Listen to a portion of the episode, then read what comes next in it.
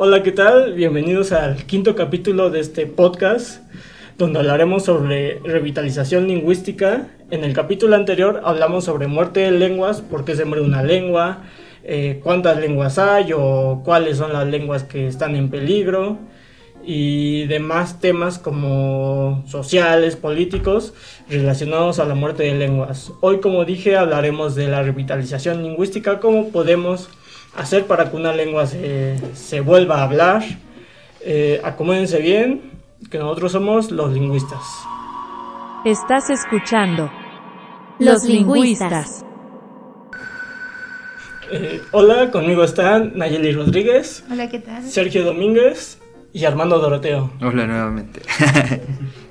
Eh, como dije el, el, capítulo pasado, hablamos sobre muerte de lenguas. Eh, y para hilarlo un poco, ¿conocen de alguna lengua que haya estado como en peligro y que se fue revitalizando poco a poco? Bueno, el caso clásico siempre va a ser el, eh, el hebreo, ¿no? El hebreo actual, pero creo que ya se ha hablado mucho al respecto.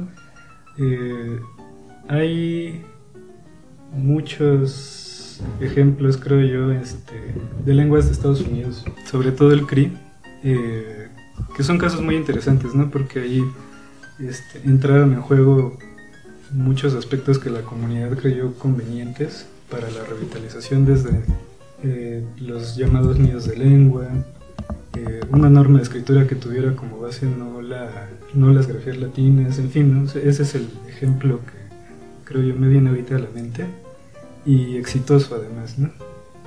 Em, un caso concreto de alguna lengua, quizá tenemos muy pocos. Creo que eh, en este momento eh, cabría eh, rescatar algunos casos, como por ejemplo el Chuj, sobre todo en la migración que se dio de Guatemala hacia México, sobre todo a raíz de, de, los 80, de la masacre de los 80, vinieron comunidades chujes y algunas eh, han perdido la lengua, pero otras eh, a raíz de la migración o por diferentes eh, fenómenos que se dieron por la migración, pues han revitalizado un poco la lengua, ¿no? Pero bueno, no es como en todas las, migraciones de los chujes, por ejemplo.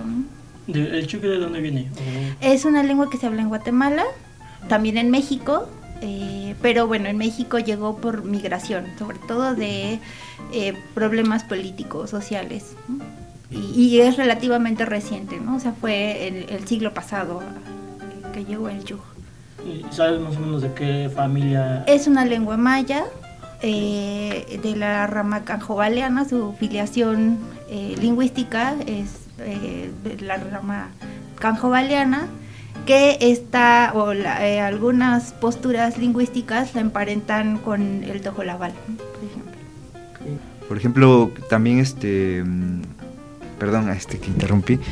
Eh, la, la, semana, el podcast pasado no hablamos sobre una presentación que hubo acá en el laboratorio de lingüística, ¿no? Sobre el caso de las lenguas que se hablan en Costa Rica. Ajá. Sí, sí, sí. Que si bien no han tenido todavía ese alcance de que se llegue a volver a utilizar la lengua en distintos ámbitos ya se han tratado a, lo largo de por distintas dinámicas no em, y, este, estrategias por parte de investigadores de distintos ámbitos, ya sean eh, lingüistas, antropólogos, incluso ingenieros, me parecía que habían participado en la elaboración de los materiales, ¿no? Y también es este, pues de aplaudir esas, este, esos esfuerzos que se están haciendo en, en las comunidades para poder revitalizar una lengua de, en cualquier, de cualquier manera. Entonces pasemos como a la pregunta que abriría el tema de hoy, que cómo se puede revitalizar una lengua. O para empezar, ¿qué, qué tendríamos que hacer? Es un tema bien complicado, ¿no? Eh, creo, dentro de mi ignorancia y sin ser parte de una comunidad, eh, eh, desde mi punto de vista como lingüista, yo creería que lo primero es atender a las comunidades y sus necesidades. Entonces, pues habría que abordarlo tanto del lado lingüístico, es decir, ver la vitalidad de la lengua, ver en qué espacio se utiliza, qué géneros o en este caso sexo, eh, qué rangos de edades la siguen utilizando y con qué frecuencia también. Este, eso como para tener un panorama lingüístico. Pero eh, la, parte que siempre nos hace falta, a mi parecer, es preguntar en las comunidades qué es lo que necesitan, ¿no? Y muchas veces este, pensamos que podría ser una norma o la traducción del, no sé, algún documento oficial a, esa lengua, pero en realidad qué es lo que necesitan los hablantes, qué es lo que les interesa, qué es su prioridad. Creo, creería yo que es un muy buen comienzo, ¿no? Y un comienzo con una mirada antropológica que siento que hace mucha falta en la lingüística. Em, bueno, eh, creo que creo que bajo esta misma línea que, comenta Sergio es eh, tenemos, eh, creo yo, desde la, posición de lingüistas, pues ver también nuestras limitaciones, ¿no? O sea, creo que em, es, es, o sea, estoy bajo la misma opinión de Sergio en cuanto a que tenemos que atender o, preguntar sobre las necesidades de una comunidad en términos lingüísticos. Pero esencialmente la revitalización de una lengua, em, pues es eh, un, hecho político, ¿no? Responde a una causa política. Los lingüistas como tal, no, les lingüistas no podemos eh, resolver eh, solamente desde el estudio científico de la lengua la revitalización. ¿Por qué? Porque el problema de revitalizar una lengua es, es un asunto político. El problema de que se pierda o de que eh, personas dejen de hablar eh, su lengua actualmente es una situación política, obedece a causas políticas. Y creo que en ese sentido, si eh, lingüistas como científicos de una manifestación cultural tenemos algún interés eh, por rescatar una lengua, por hacer intentos para revitalizar una lengua, pues tenemos que atender a las causas políticas y entender que nuestro trabajo científico es muy padre, es, muy chido y podemos ofrecer argumentos desde el punto de vista científico de cómo es una lengua y quizá por qué debería de mantenerse, pero esencialmente es una cuestión política y en ese sentido pues creo que sí tendríamos que asumir algún tipo de activismo, porque la lingüística como ciencia no lo va a resolver, ¿no? Obedece a causas mucho más profundas, eh, históricas, ¿no? Políticas y sociales, y pues también tendría, o sea, dentro de las necesidades que se le preguntan a una comunidad es, bueno, eh, ¿Quieres eh, mantener esta, esta lengua? Hace un momento, eh, en estos días, se llevó a cabo en la ENA este, eh, este coloquio sobre escritura ¿no? y creación de normas en lenguas indígenas y creo que era, es un asunto muy importante, pero al fin del camino tenemos que preguntarnos hasta dónde llega nuestro trabajo y pues justamente que entender que esa necesidad de revitalizar la lengua responde a una, a una necesidad de la comunidad, de comunidades que han sido minorizadas, de pueblos que han sido minorizados, y que responde a una necesidad de una reivindicación política y cultural, ¿no? Eh, eh, hacer una norma de escritura eh, no es una decisión científica, es una decisión política que tiene que ver con la reivindicación de la identidad de quien habla. Entonces, creo que eh, eh, podemos ofrecer herramientas teórico-metodológicas quizá para crear herramientas que ayuden a revitalizar una lengua, pero como tal los lingüistas pues no tenemos esa solución, ¿no? Y, y si quisiéramos ser partícipes de ello, que creo que, muchos queremos, eh, pues tendríamos que eh, comprender un poco que requiere actividad política más allá del trabajo científico de, una lengua. Sí, eh, bueno, yo rescato lo que acaba de comentarnos Sergio sobre las necesidades de la comunidad y creo que es importante hablar que dentro de esas necesidades eh, que surgen, mm, quiero pensar que en todas las comunidades no solo está el interés de rescatar su lengua o como principal eh, necesidad, ¿no? sino que hay otras pues necesidades pues de distintos ámbitos, ¿no? De, del ámbito de la salud, de ámbito, del ámbito económico, del ámbito político.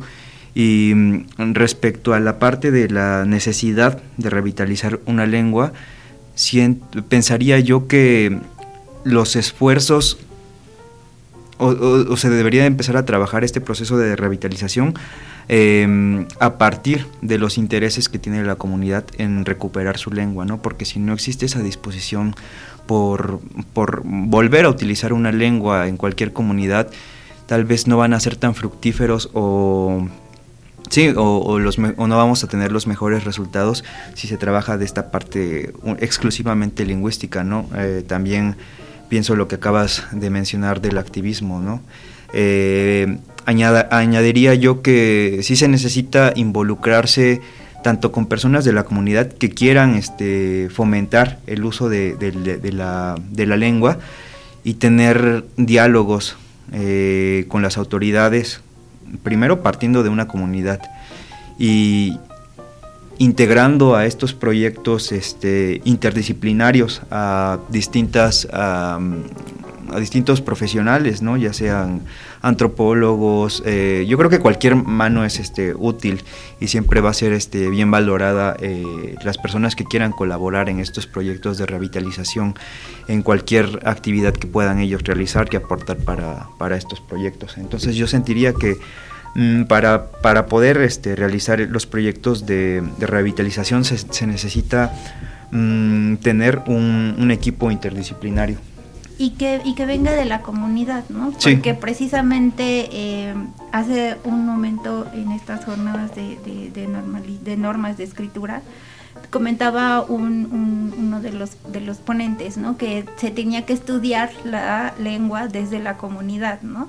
Y creo que precisamente ese es eh, también algo que tenemos que eh, motivar, ¿no? Eh, que el protagonismo de, de cuáles son los métodos que se van a usar para revitalizar una lengua una vez que se tiene consciente esa decisión, pues que el protagonismo lo tomen los hablantes, ¿no? Y no tanto los hablantes que tienen como, o sea, claro, claro, no, negar la participación de nadie, ¿no? Pero más bien justamente atender a la dinámica en la cotidianidad que tiene la comunidad sobre su lengua, ¿no? O sea, creo que es sumamente importante que en, temas, en asuntos de revitalización, sean les hablantes los que quienes toman el protagonismo en, en esto, ¿no?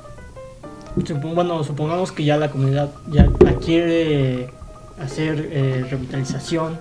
Nosotros como lingüistas, ¿qué tendríamos que hacer? O sea, a lo mejor, bueno, cuando decías de que el acercamiento también es con los hablantes, me acuerdo de una ponencia que hubo en el, no en este coloquio, uno pasado, coloquio de metodologías en investigación lingüística, hubo una ponencia que era eh, el trabajo lingüístico desde la perspectiva del hablante. Entonces ahí nos decía que llegaban los lingüistas y no sé, decíamos, decían una palabra y a lo mejor en esa palabra había una brutal, pero el hablante no entendía. Entonces a lo mejor, ¿qué es lo que podemos hacer para que el hablante entienda qué es lo que queremos hacer, cómo lo queremos hacer, qué estamos usando para revitalizar? No sé. Bueno, es que es un es una pregunta compleja, ¿eh? nos pones en, aprietas porque creo que justamente ahí está el medio del asunto.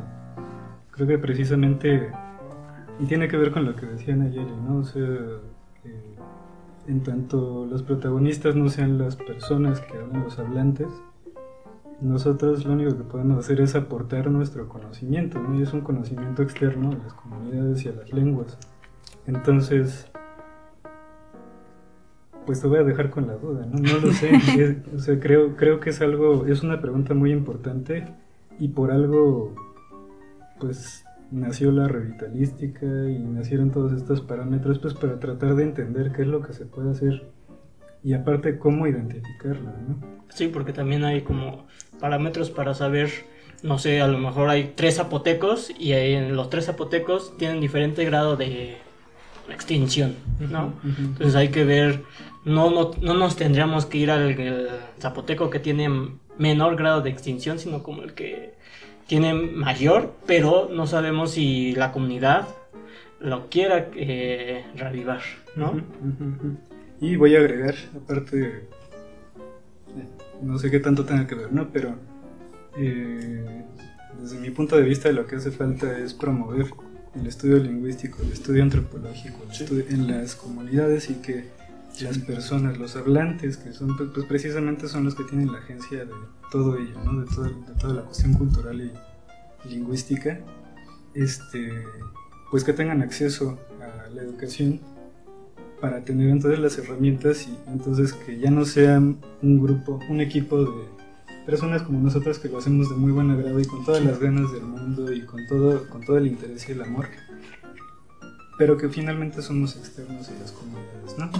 Necesitan ellos tener las oportunidades para acceder al conocimiento, dar también desde el conocimiento, o sea, que sea una cuestión retroactiva y ver qué sucede, ¿no? No sabemos qué va a suceder, pero seguramente nos acercaremos más a la respuesta que estás buscando. Y creo que también es como, digo, justamente en esta idea de, lo retroactivo, eh, no sé, eh, hace un tiempo, cuando cursaba mis materias, en algún momento decíamos, bueno, eh, está muy chido describir una lengua, está muy chido decir, ah, este es el sistema fonológico, ¿no? Ah, esta es, no sé, así se hace la voz pasiva, que es un tema que me, me interesa mucho. Pero bueno, ¿y eso como para qué? ¿no? Y, como para qué, y, si a alguien le interesa. Y, claro que, o sea, creo que, creo que podemos aportar pues varias cosas, ¿no? Una como eh, en la dinámica del trabajo de campo, que es muy importante, ¿no? O sea, meternos en la comunidad, convivir con la comunidad, ¿no? Tener esa, eh, ese trato eh, recíproco con, en la interacción con la comunidad, no solamente llegar a tomar nuestros datos y luego irnos a nuestro cuarto, a nuestro hotel o a donde sea que, que esté, que se hospede alguien y empezar a transcribir y hacer, no sino más bien generar una, una eh, interacción en la comunidad en la que motivemos la reflexión por la propia lengua, ¿no? O sea, eh, es cierto que las comunidades, cada comunidad específica tiene sus necesidades muy concretas y muy particulares, o sea, no podemos homogeneizar las necesidades de una comunidad a todas,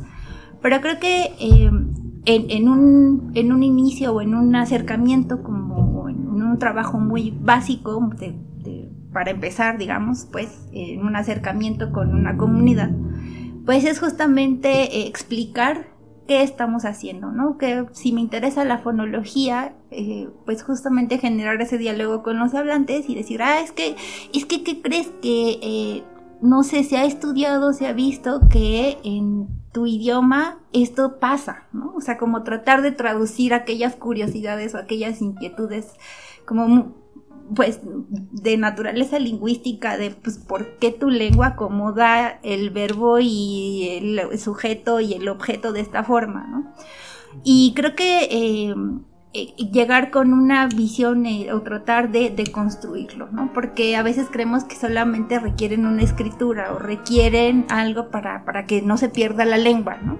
Pero bueno, ¿y eso con qué sentido? O sea, creo que eh, también quitarnos la idea de que no les interesa su lengua y, y, y, lo tienen, o sea, en realidad sí, puede, sí podemos motivar desde el conocimiento científico, decir, ah, es que tu lengua es interesante y, y ellos mismos lo perciben, ¿no? Y se dan cuenta y dicen, ah, es que no tenía, no tenía, este, como mucha conciencia, no sabía muy bien que en nuestra lengua hacíamos esto, ¿no? O sea, yo tuve una experiencia en campo donde estábamos solicitando colores, ¿no? Y, o sea, la lista de Schwades, ¿no? Con tus los palabras y de repente, eh, como en la, en la jocosidad y en la, en la tertulia de la plática, pues decían, oye, es que sí es cierto, ¿no? Nosotros, ¿cómo, decimos esto doble? Es verdad, ¿no? Y entonces hacen unas risas y se dan, o sea, como e, e, esa plática, eso tratar de traducirles qué estábamos haciendo, que queríamos aprender del idioma, pues despertó un interés lingüístico muy bonito que pues también puede motivar a las personas a, interesarse, a valorar la lengua. No es que les enseñemos a valorar, ¿no? sino simplemente es hablar abiertamente de esa apreciación a nuestra lengua, de nuestro del aprecio que podemos tener a nuestra lengua, sin importar cuál sea. ¿no? igual también le transmites como esa... Eh, eh, ese querer reavivar la lengua y a lo mejor le enseñas algunas cosas de cómo describir su lengua, cómo transcribir, y los propios hablantes van haciendo sus diccionarios a lo mejor con una escritura que nosotros no usamos, o bueno, no con la escritura fonética, sino la escritura ya de ellos y pues va hasta se va revivando también como la escritura, ¿no? Y aprendemos, nos enseñan, ¿no? yo pregunté, no sé, oraciones muy simples y al día siguiente eh, una de las colaboradoras que trabaja conmigo llegó y me dijo, te, traje esta lista de oraciones y frases en Tojolabal para que eh, aprendas un poco, ¿no? Y es sumamente bonito porque te comparten su lengua, además me comparten cómo le escriben ellos, y eso es a lo que, lo que tenemos que atender, ¿no? Un ejemplo, vale la, redundancia, ejemplar de esto es este el finado eh, Emiliano Cruz. Emiliano Cruz. Sí, ¿no? Que pues, nos podrías platicar más o menos su historia, ¿no? Con Rosemary creo que nació su, su interés. Su interés y se volvió un grandísimo lingüista, ¿no? Sí, este, me parece, bueno, voy a contar la, la historia que yo he escuchado, ¿no? Un poco tampoco, también que sé. Él es un, él fue una, un, un zapoteco de la, de la Sierra Sur del estado de Oaxaca, que por distintos eventos me parece que conoció a Rosemary por un anuncio ¿no? en el periódico en el que ella solicitaba eh, un colaborador de esta, de esta variante que de zapoteco que se llama Diste, ¿no? Que es miahuateco o, zapoteco de la Sierra Sur, o sea, zapoteco de, de Miahuatlán. Y se conocieron y tuvieron una grandiosa mm, colaboración eh, entre ambos para la investigación de Rose. Pero con el paso de los años, pues ellos también fomentaron una, una relación de amistad, ¿no? Y tal fue el grado que él, este, él se convirtió en lingüista, ¿no? Rosemary influyó em, de algún modo para que él estudiara lingüística en la Universidad de Sonora, me parece, y también realizó investigaciones al respecto en su propia comunidad. Entonces, forjó su propia, mm, pues su legado, ¿no? A partir de, la inspiración que tuvo de Rosemary. Sí, ahí hay un caso muy, muy, muy concreto de que se puede hacer este lingüística eh, desde las comunidades. Bueno, y como pasando a la última pregunta, nos queda mucho tiempo, pero hay muchas cosas que podemos compartir, experiencias. Y lo quiero hilar porque también estamos hablando un poco de eso, de que no solo hay que ver a la lengua, sino también hay que ver al hablante, porque pues, es una persona más, una cultura más, incluso yo diría que si nos acercamos al, hablante, eh, convivimos, conocemos más de la cultura y podemos conocer todavía más de la lengua porque a veces una lengua tiene mucha cultura, bueno, tiene de la cultura en las comunidades, ¿no? Como en nuestro español a lo mejor tiene palabras que en otro español no tiene, pero es por nuestra cultura, ¿no? Eh, tenemos que, entender dos cosas, ¿no? O sea, desde... Eh, cuando nos asumimos como lingüistas o decimos vamos a dedicarnos a esto, vamos a tener dos visiones, ¿no? Una ofrecer la perspectiva desde el estudio científico de la lengua y otro, eh, pues como, como hablantes, como seres eh, comunes y corrientes, ¿no? Que pues nos sumergimos en, un grupo, en una comunidad, ¿no? Y entonces cuando hacemos eh, trabajo de campo estamos desde esas dos, dos perspectivas, ¿no? Y pues creo que creo que tendríamos que eh, justo entender que una sí, o sea, la lengua pues codifica, es una, una manera en la que transmitimos una expresión cultural, ¿no? Justo tenemos que aprender a valorar, no, no solo por la comunidad, ¿no? También, o sea, tenemos que, que poder lidiar desde nuestras dos perspectivas, como hablantes, como partícipes de un, un conjunto social, etcétera pero también eh, pensando que desde, desde la, lingüística podemos ofrecer perspectivas sobre una lengua, ¿no? No caer en la idealización de que es una lengua, ¿no? De, que hay una comunidad, no, o sea, tiene un sentido, no nada más es decir que es una cultura y que pues no. Eh, tiene un sentido eh, valorar algo, ¿no? Yo, yo parto mucho de la idea de que se tiene que valorar algo nada más porque existe, ¿no? No necesitamos como darle muchas vueltas para decir, ay, porque, una cultura expresa, eh, es una cultura y no, simplemente porque está, solamente por eso tiene el derecho a ser, a desarrollarse. Y creo que como lingüistas podemos ofrecer tanto la perspectiva de describir cómo es eso, y eh, pues también atender justo a esa, a esa eh, al respeto a, los hablantes y a las comunidades, ¿no? Creo que tal vez lo que yo podría aportar aquí es una experiencia personal, ¿no? Va a parecer que me salga un poco de tema, pero van a ver que regreso ahí. El caso es que yendo en algún momento a, campo, eh, conocí a un, a un curandero y a su familia ellos hablan mazateco. Y pues la primera visita fue muy bonita, muy científica, muy lingüística, muy... En fin, pero las siguientes, eh, con el pasar de las visitas, lo que yo, con lo que yo me encontré pues fueron básicamente los juicios de valor que hay dentro de las comunidades, ¿no? El juicio de valor que venía de parte del curandero era, es algo muy importante, creo yo que también tenemos que tomar en cuenta y difícil de ver, duro de aceptar pero creo que también el que nos involucremos con las comunidades y los hablantes tiene que ver con que veamos su realidad, ¿no? Y la realidad no siempre va a ser color de rosa. Acá en este caso pues fue todo lo contrario, ¿no? O sea, fue una realidad muy negra, eh, a partir de la cual me di cuenta que pues en realidad ahí la lengua es un instrumento de, de prestigio, como suele ser toda lengua en realidad, ¿no? Pero vaya, o sea, el choque cultural lo, lo que a mí me dejó como muy claro es que no es la cuestión idílica, no, es lo que querríamos los lingüistas, no son nuestros, eh, como el comportar de nuestros ancestros, como nos lo han platicado tal vez de una manera medio idealista. Este, y concretamente en el caso del curandero, pues denostaba mucho el habla incluso de sus propios familiares, ¿no?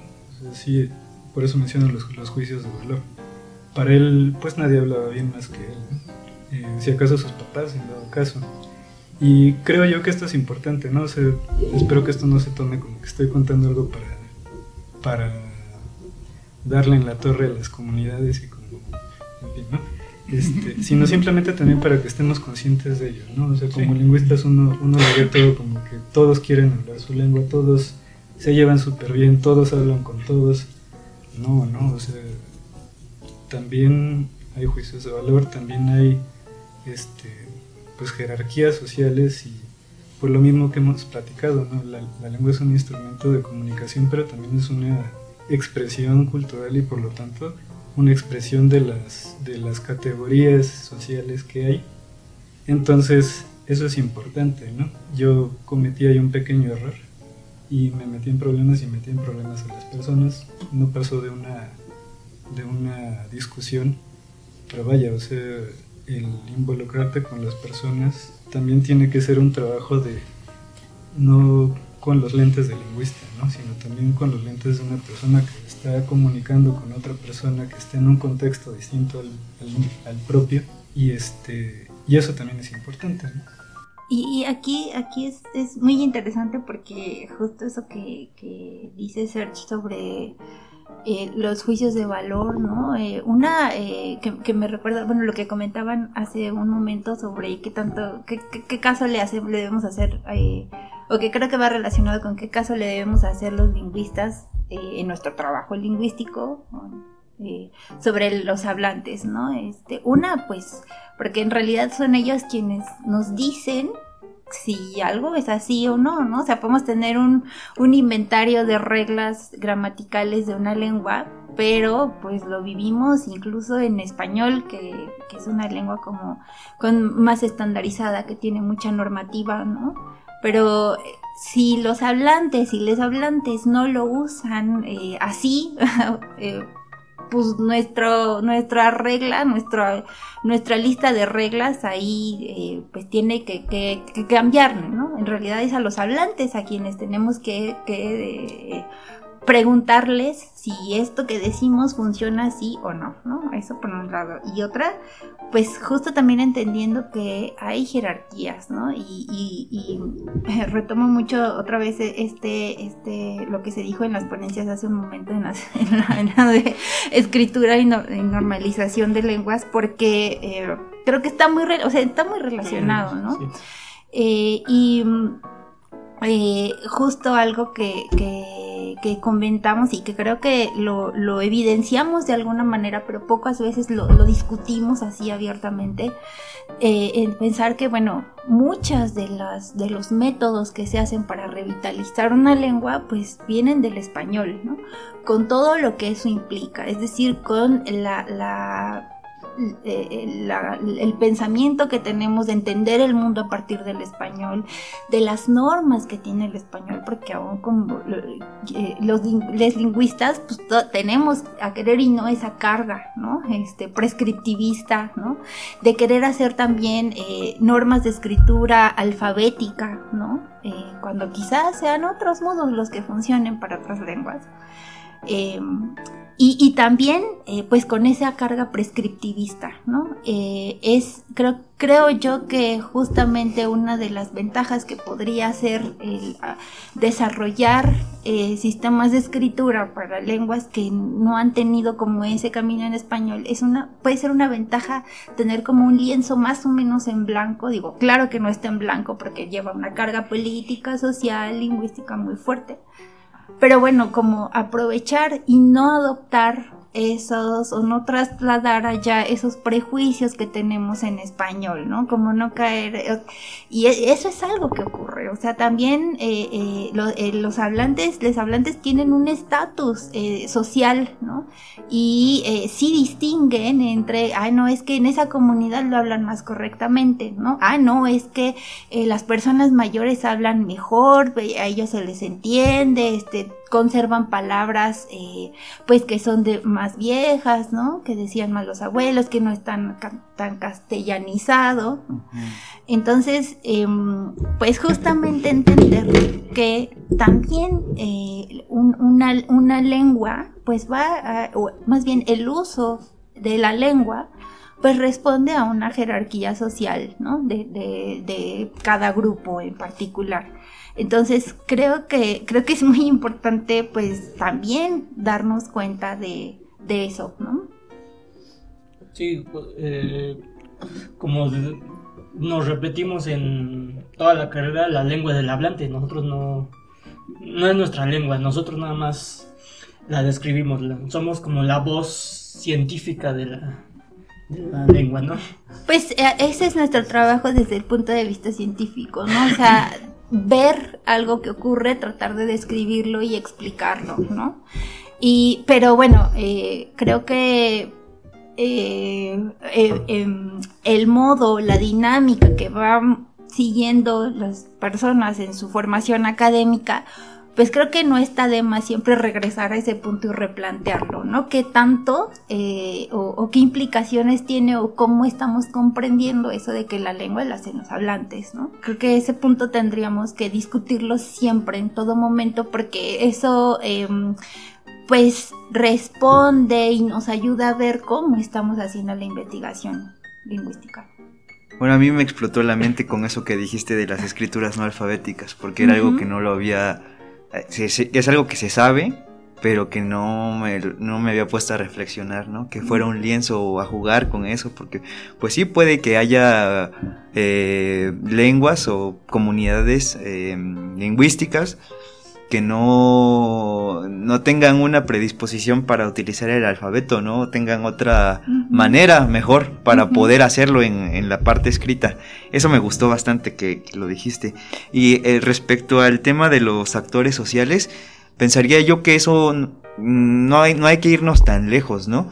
Incluso en nuestras propias, en nuestra comunidad de, de, habla, ocurren esos mismos problemas. ¿Cuántas veces no nos hemos enfrentado o hemos escuchado a personas que dicen, ah, no, esa persona escribe mal, ¿no? O esa persona habla mal, o eh, no sé, mm, eh, me, me recuerda, por ejemplo, cuando yo he ido a hacer trabajo de campo que eh, quería eh, tener contacto con algunas personas para que me pudieran ayudar a, mi investigación y me, decían las, me decían las personas, no, pues ve con ese señor porque ese señor se sabe muchas historias, como el orador del pueblo, ¿no?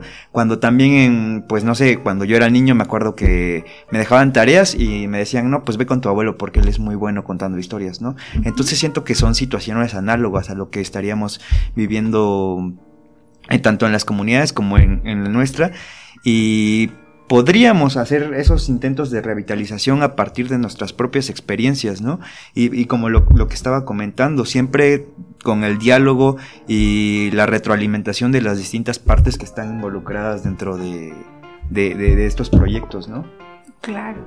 Y también pensar en, eh, justo, o sea, si es que podríamos explayarnos y, y, eh, estar hablando horas y relacionando una cosa con otra, pero pues es que así es el sistema, ¿no? son un montón de elementos, de factores que lo componen y se interrelacionan, ¿no? Entonces es muy interesante lo que dices porque justamente incluso en español, ¿no? Tenemos a veces ese vicio de no se dice así, ¿no? O no se escribe así, ay, es que no lo estás pronunciando como se escribe. Y eh, pues creo que también eh, algo que, que, podríamos ofrecer desde el punto de vista lingüístico, eh, pues justamente enaltecer ese describir, ¿no? La, decir, la lengua es de quien la habla, la lengua es de los hablantes, es eh, pues justamente ahí va esto de describir y no prescribir, ¿no? O sea, valorar la, propia diversidad lingüística y, ver que nosotros mismos reproducimos en nuestra lengua, pues esas jerarquías que no son lingüísticas, ¿no? La lingüística e, es un sistema estructurado, jerarquizado, eh, pero no es una jerarquía como la social, ¿no? Es diferente. Sin embargo, en los usos lingüísticos reflejamos toda esa jerarquía social que la, pues, la posible ventaja de lenguas que han sido minorizadas, pues podrían no llevar, ¿no? no y, y, tal vez ahí sí, ofreciendo como el conocimiento científico de la lengua, decir, pues mira, no es necesario que caigamos en estas eh, repeticiones, este, pues sí, de, jerarquizaciones sociales para, para, hacer una norma de escritura o hacer alguna metodología para revitalizar una lengua. ¿no? Sí, creo que es muy interesante eso. Sí. Y creería, creería yo, yo voy a insistir siempre en el lado este, lingüístico porque pues que, le damos? sí, como que fue lo que más me marcó en la carrera, ¿no? Pero creería yo que si algo nos toca a los lingüistas y en general a las personas que queremos trabajar con, con algo que tenga que ver con las culturas, es que nos quede bien claro que no podemos ser monotónicos, ¿no? O sea, tenemos que abordar esto desde todos los flancos posibles y abandonar nuestra nuestro ego en el sentido de que mientras, como decías tú, más manos haya, más se puede lograr, ¿no? Entonces, si lo que nos toca a nosotros es escribir desde afuera, este, promover lo que sea, pues tratar de hacerlo de la manera más integral, ¿no? Que siento que un poco hace falta en las escuelas actualmente. La, la especialización es muy importante, pero tiene que haber también transdisciplinaridad y, este, y creería yo que solo así, abriendo la mente de esa forma y aparte incluyendo el conocimiento comunitario, la participación comunitaria es a donde llegaríamos a algo, ¿no? Tal vez solo el inicio, pero llegaríamos a algo. Eh, pues ya se nos acabó el tiempo, pero algo más que quieran comentar, agregar.